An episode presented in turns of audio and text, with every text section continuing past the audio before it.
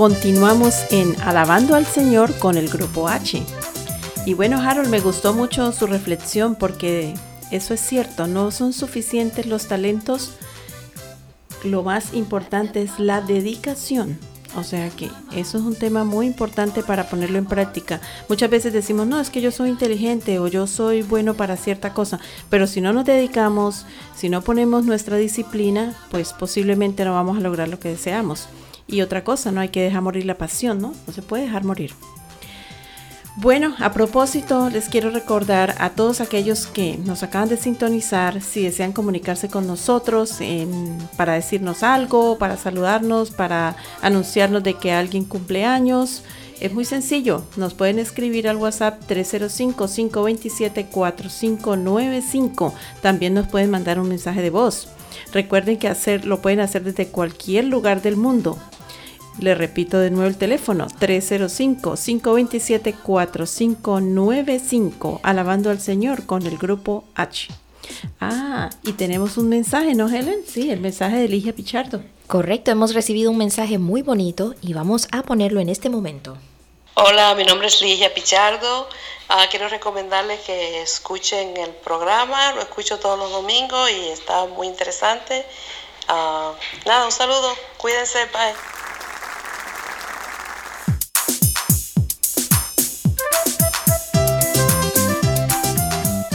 En este momento tenemos el placer de presentarles la fábula del día en las voces de Haley, Harold y Harold Rivas. La fábula se titula El asno y el lobo, por Esopo. Un asno, al ver que se acercaba un lobo y no podía escapar de su enemigo temido, simuló estar cojo. El lobo se acercó y le preguntó la causa de su cojera. El asno respondió que al saltar un cerco se había clavado una espina y que prefería morir antes que seguir soportando un dolor tan agudo. Quíteme por favor esta espina, señor lobo, y devóreme cuando guste, sin miedo a lastimarse la boca. El lobo se dejó convencer mansamente, pero al levantar la pata del borrico para examinarla, recibió una cos tan fuerte que se quedó sin un solo diente. El lobo mal herido, dijo llorando su desventura. ¡Ay! Bien merecido lo tengo, porque siendo mi oficio de carnicero, ¿cómo se me ocurrió hacer de curandero? La moraleja es, hablemos con razón. No tiene juicio quien deja el propio por ajeno oficio. Qué divertida está esta fábula, amigos. Nos enseña que no nos podemos distraer, porque debemos de cumplir con nuestro trabajo. Por ejemplo, el lobo, que normalmente se come a los otros animales, pero en esta ocasión quiso ayudar al burro y claramente el burro se defendió. Se aprovechó de la nobleza del lobo, y el lobo, por distraerse, perdió su presa. Entonces, amigos, no nos podemos distraer, porque la vida es corta y el tiempo es muy medido hay que hacer las cosas cuando las debemos hacer. Así es, Harold. Y ahora vamos entonces a aprender vocabulario.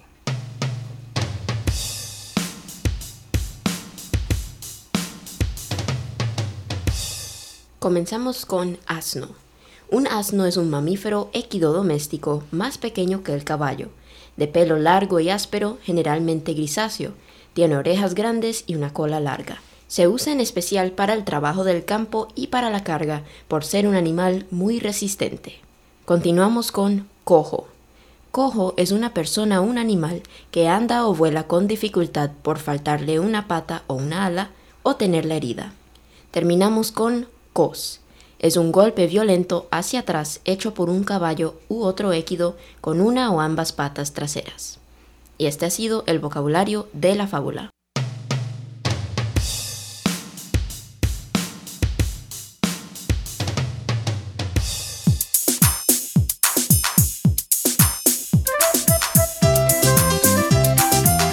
Muchas gracias por presentarnos esa fábula y ese vocabulario. Y ahora pasamos al tiempo de las historias. Hoy presentamos otra parte de la entrevista con el locutor Luis Enrique El Coco Cárdenas. Escuchemos. Coco Cárdenas, bienvenido de nuevo a Alabando al Señor con el Grupo H. Para mí es un placer estar compartiendo con ustedes y hombre, qué bueno estar aquí con la familia Rivas y sobre todo con el Grupo H. Claro que sí, muchas gracias. Bueno, aquí le tenemos una pregunta de parte de Helen. Claro que sí. Bueno, Coco, gracias por acompañarnos nuevamente. Y comentábamos la semana pasada que usted fue el primero que me entrevistó en la radio. Queremos saber si se acuerda, a ver, cuéntenos todos los detalles, ese recuerdo de esa vez. A ver, esto ya es, yo creo que eso es geografía, no, eso es prehistoria. eso es prehistoria. Muchos años atrás. Muchos años. Ya con esta edad que tengo y a la edad que tengo ya se me está olvidando todas las cosas. Pero sí recuerdo que su papi y su mami me llamaron y me dijeron de que eras cantante, que tenías unas cualidades increíbles. Y imagínate, yo en ese entonces con un programa vallenato, entrevistando a alguien que no tenía nada que ver con el ritmo vallenato, dije, no, pues esto hay que, hay que hacer algo, hay que explotar de una manera u otra la- a esta persona. Empezamos, yo realmente no, no sé exactamente qué fue lo que pasó, cómo fue la, la entrevista, pero sí recuerdo que muy niña, que tocaba prácticamente alzarla, no alcanzaba el micrófono, creo que era Harold o Tenía dos años y yo la cargaba. Exacto.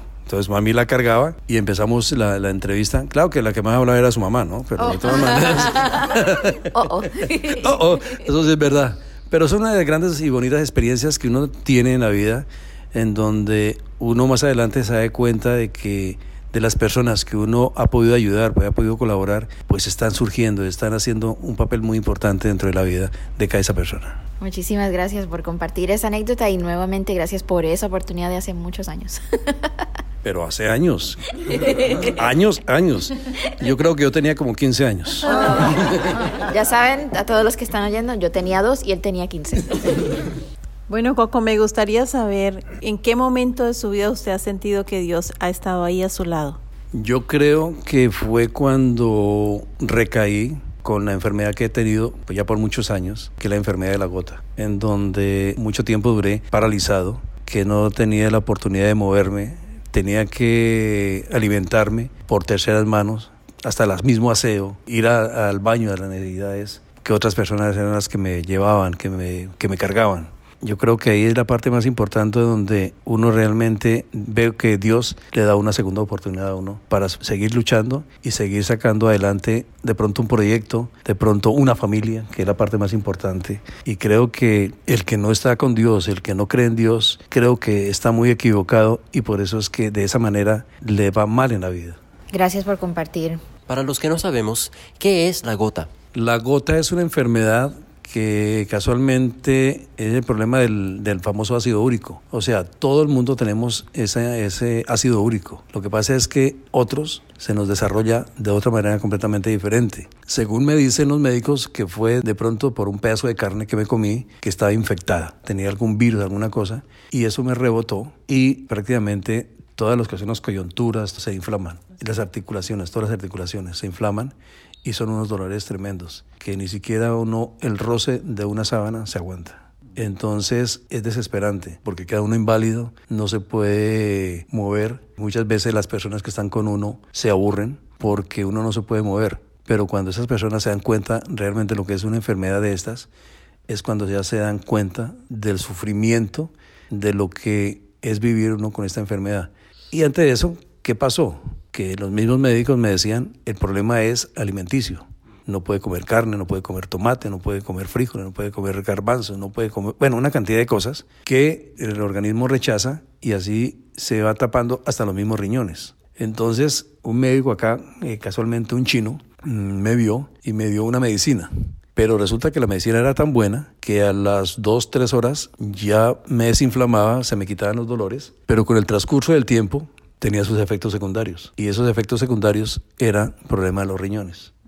Entonces me afectaron los riñones. Hubo un momento de que los mismos médicos estaban asustados de pronto que me tenían que hacer diálisis porque ya los riñones ya no me estaban funcionando. Sobre todo un riñón, el riñón izquierdo era más exactamente. Tenía la posibilidad de que me hicieran diálisis o perder de pronto el riñón.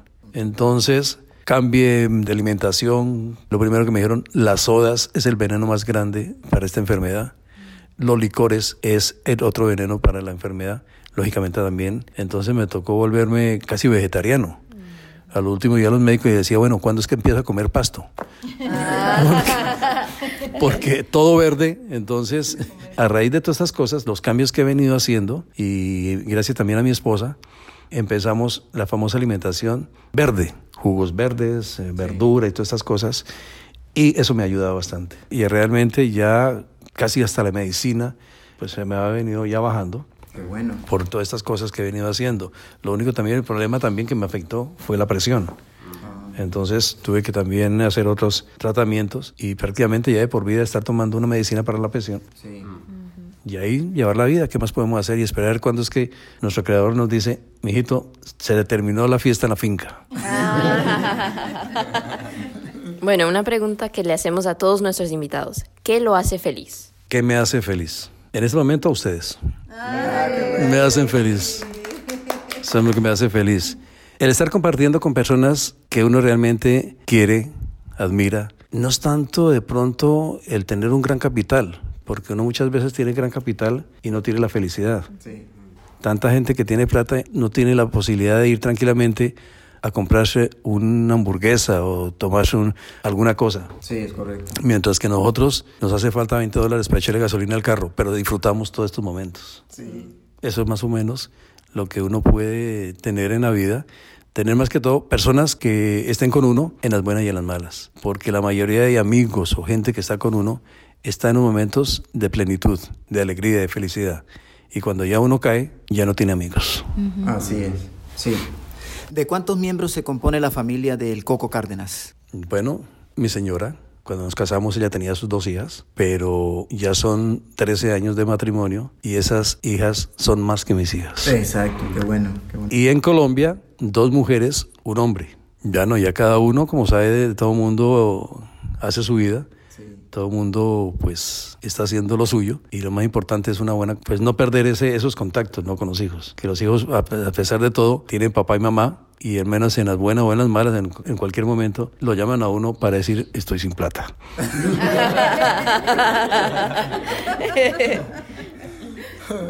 Pues divertidísima esta historia. ¿Cómo fue esa llegada del Coco de Colombia a los Estados Unidos? ¿Qué lo trajo por acá? ¿Qué me trajo acá? Me trajo el ya cansancio de haber trabajado tantos años allá en Colombia y quería cambiar realmente. Yo que quería cambiar de panorama, quería cambiar de vida, ¿no? Llegué acá y casualmente en ese entonces ya venía un poco mal de, de esta enfermedad. Entonces yo llegué aquí casualmente el 30 de octubre de 1994. Gracias a mi hermano, eh, mi hermano Jairo, mi hermano mayor, que él fue el gestor, mejor dicho, el culpable que usted aquí en Estados Unidos. Y entonces me dijo, mi hijo, aquí hay que trabajar, aquí no puede uno vivir de gorra. Y yo, no, pues yo vengo a hacer lo que sea. Y así fue, me conseguí un trabajo en un restaurante. ¿Qué es lo que tenía que hacer? Calentar pan y lleve a las mesas con agüita. qué bueno. Pasó el tiempo y era un restaurante cubano allá en Fort Lauderdale. Desde hace mucho tiempo tuve un contacto con un amigo que fue de RCN en Medellín. Y un día me dio por llamarlo. Me dice, pero ¿cuántas veces le he dicho que se venga para acá? Le dije, no, es que ya estoy aquí en Fort Lauderdale. Y pum, cuando le dije eso, me tiró el teléfono. ¿Será que no le creyó? A lo mejor no le quedó gustando que ya esté yo aquí. Y a la media hora me dice, necesito que se venga ya para Miami. Le dije, pero es que son las cinco y media y, y yo no tengo transporte, no tengo nada. Entonces mi hermano es el que me transporta. Digo, entonces mañana a las nueve de la mañana lo necesito en el 2100 Coral Way. Ah, interesante. Y listo, entonces ya llegué. Al otro día mi hermano me trajo, me entrevistó el gerente, creo que fue junio 11, algo así, del 95. Me dijeron, haga su resumen. Y no como buen colombiano y bien bruto. Dice, un resumen, ¿y qué es esa vaina? Entonces le pregunté a la muchacha recepcionista, era una española en ese entonces ahí. Me dijo, no, el resumen es la hoja de vida. Ah, bueno. Así es como se conoce allá. Exacto. Me di una hoja y empiezo a escribir todo. Le dije, "Ahí ¿no tiene una hojita más por ahí? Y llené, llené tres hojas. Ah, claro, tanta experiencia. Pues Sí, eso, o sea, lo que yo había hecho, cómo lo que, todas esas cosas. La llené y se la llevé al gerente. Y el hombre cogió una, una hoja y las otras dos las rompió. Dice, no, es que aprenda que aquí solamente en una hoja hay que decir todo. Y ya empezamos. Coco, cuéntenos cómo ha sido trabajar promoviendo el folclore colombiano acá en Estados Unidos, que sabemos que usted se dedicó por muchos años a promover el vallenato, por ejemplo. ¿Cómo ha sido esa labor? Bueno, de esa labor del vallenato, ¿qué pasó? En septiembre primero de 1955, estamos hablando de historia patria, resulta que fue acá en los Estados Unidos el Día del Trabajo, un lunes.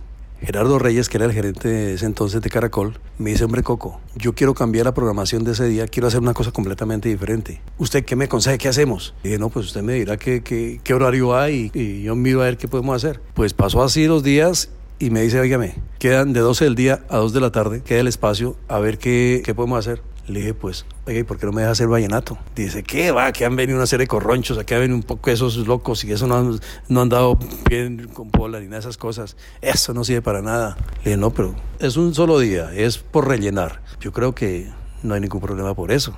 Ay, miramos a ver qué hacemos. Llegó el día, primero de septiembre de 1995. Me dice, ¿sabe qué? Hágale al vallenato. Mientras usted está aquí, yo voy a la casa y le traigo unos discos que tengo o unos CDs, ¿no? Unos CDs. Sí. Ya estaba el CD. Entonces empecé con el programa a las 12 del día. Y yo en ese entonces le puse Vallenatos Caracol. Pero como venía de RCN, me equivocaba y decía que estamos en con Vallenatos en RCN. y la gente me llamaba, me Coco, cuidado que ahí está, está en, Caracol y no en, en RCN. Y así. Y cuando de un momento a otro, como a las doce y media o una de la tarde, algo así, no recuerdo muy bien, llega Gerardo Reyes, feliz y encantado de la vida y hasta llegó con una soda, que para celebrar. Le dije, ¿qué vamos a celebrar? ¿Qué está celebrando? Dijo, no, no, no, es que esto es una berraquera, esto es lo máximo, esto es impresionante. Le dije, pero, impresionante qué? O sea, yo estaba más metido en el, el programa, que me saliera bien, sí. pero resulta que el teléfono se bloqueó y la mayoría de, de llamadas llegaban casualmente a la oficina del gerente y a la oficina del gerente también de ventas, Edgardo Santa Coloma, creo que se llamaba él en ese entonces, ya, ya desapareció, se fue también. Y ellos enloquecidos con que el programa Vallenato estaba pegando fuertemente. Qué bueno, sí. Y yo siempre he traído la, la política de la radio, es de llamadas que entran, llamadas que van al aire. Y la gente de una vez va pidiendo su música. Y uno va también complaciendo a la gente en el, mismo momento. Ha sido una bonita experiencia de promover la, la, música, un poco dura, porque en ese entonces el vallenato no era muy conocido acá en Miami cuando ya los grupos vallenatos empezaron a conocer o a saber la noticia de que había un programa en Caracol, ya empezaron a mandar su música, empezaron a llamar, a mandar eh, mensajes. Cuando llegaban acá, entonces lo primero que llegaban era a preguntar por el tal Coco Cárdenas. Y así fue, y fue una de las bonitas experiencias que realmente tuve. Experiencias de pronto amargas, de pronto muy alegres. ¿Usted cuando era niño se veía trabajando como operador y presentador de radio? Sabe que no. Yo me imaginaba, como todo niño, ser un policía, ser un bombero, ser otra cosa completamente diferente. Pero de ser algo de radio, algo así, no. Lo único que me acuerdo es de que en ese entonces las famosas vueltas a Colombia de ciclismo pasaban por mi pueblo. Y mi papá y mamá me llevaban a la carretera y veía esos transmóviles tan tremendos de RCN y de Caracol. La ilusión más grande mía era ver esos carros, no sé por qué, pero pasó el tiempo, nunca me imaginé que yo iba a durar cinco años en el tramóvil número uno, metido en, un, en unas vueltas a Colombia. Oiga, qué alegría. ¿Cuál ha sido su misión como trabajador de radio? La misión de uno como comunicador creo que es llevar cultura, creo que llevar cosas positivas, llevar una buena información, de llevar cultura, de llevar el respeto para esas otras personas que están al otro lado escuchándolo a uno. Bueno, pues Coco, muchísimas gracias por concedernos esta entrevista. Estamos muy agradecidos, muy contentos de haberlo tenido aquí. Ha sido un placer y gracias por participar con nosotros en Alabando al Señor con el Grupo H. No, a ustedes sobre todo, muchas gracias. Aplauso para el Coco.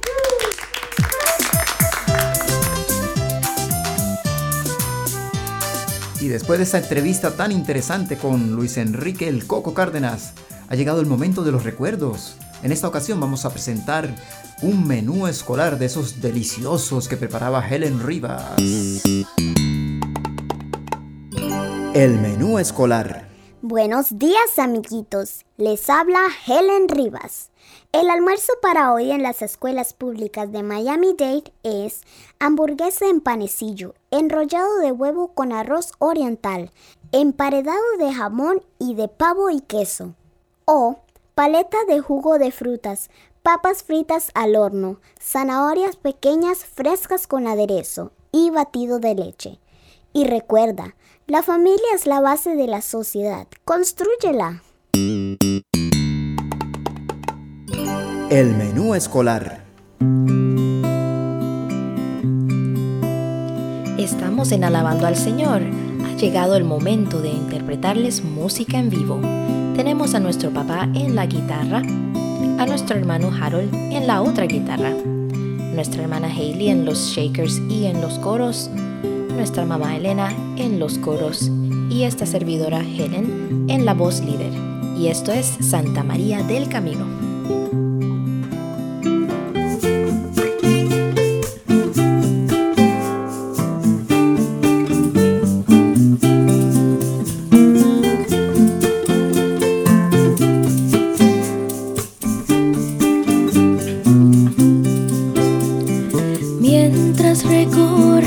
vida, tú nunca solo estás, contigo por el camino, Santa María va.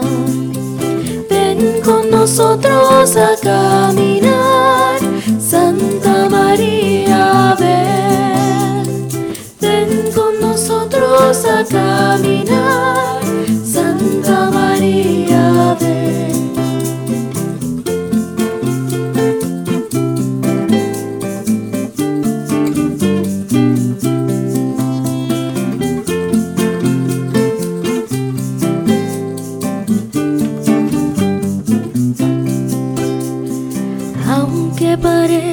tus pasos.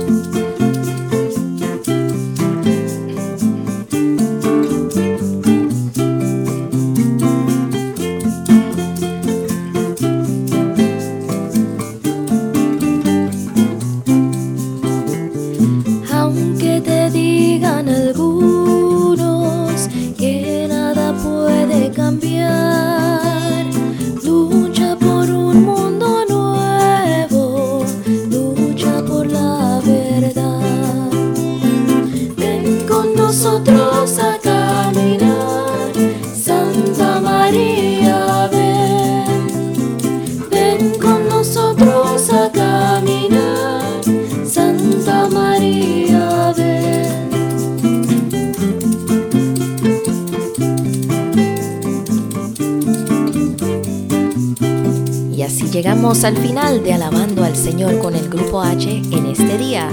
Estuvimos con ustedes los miembros de la familia Rivas. Los esperamos en la próxima.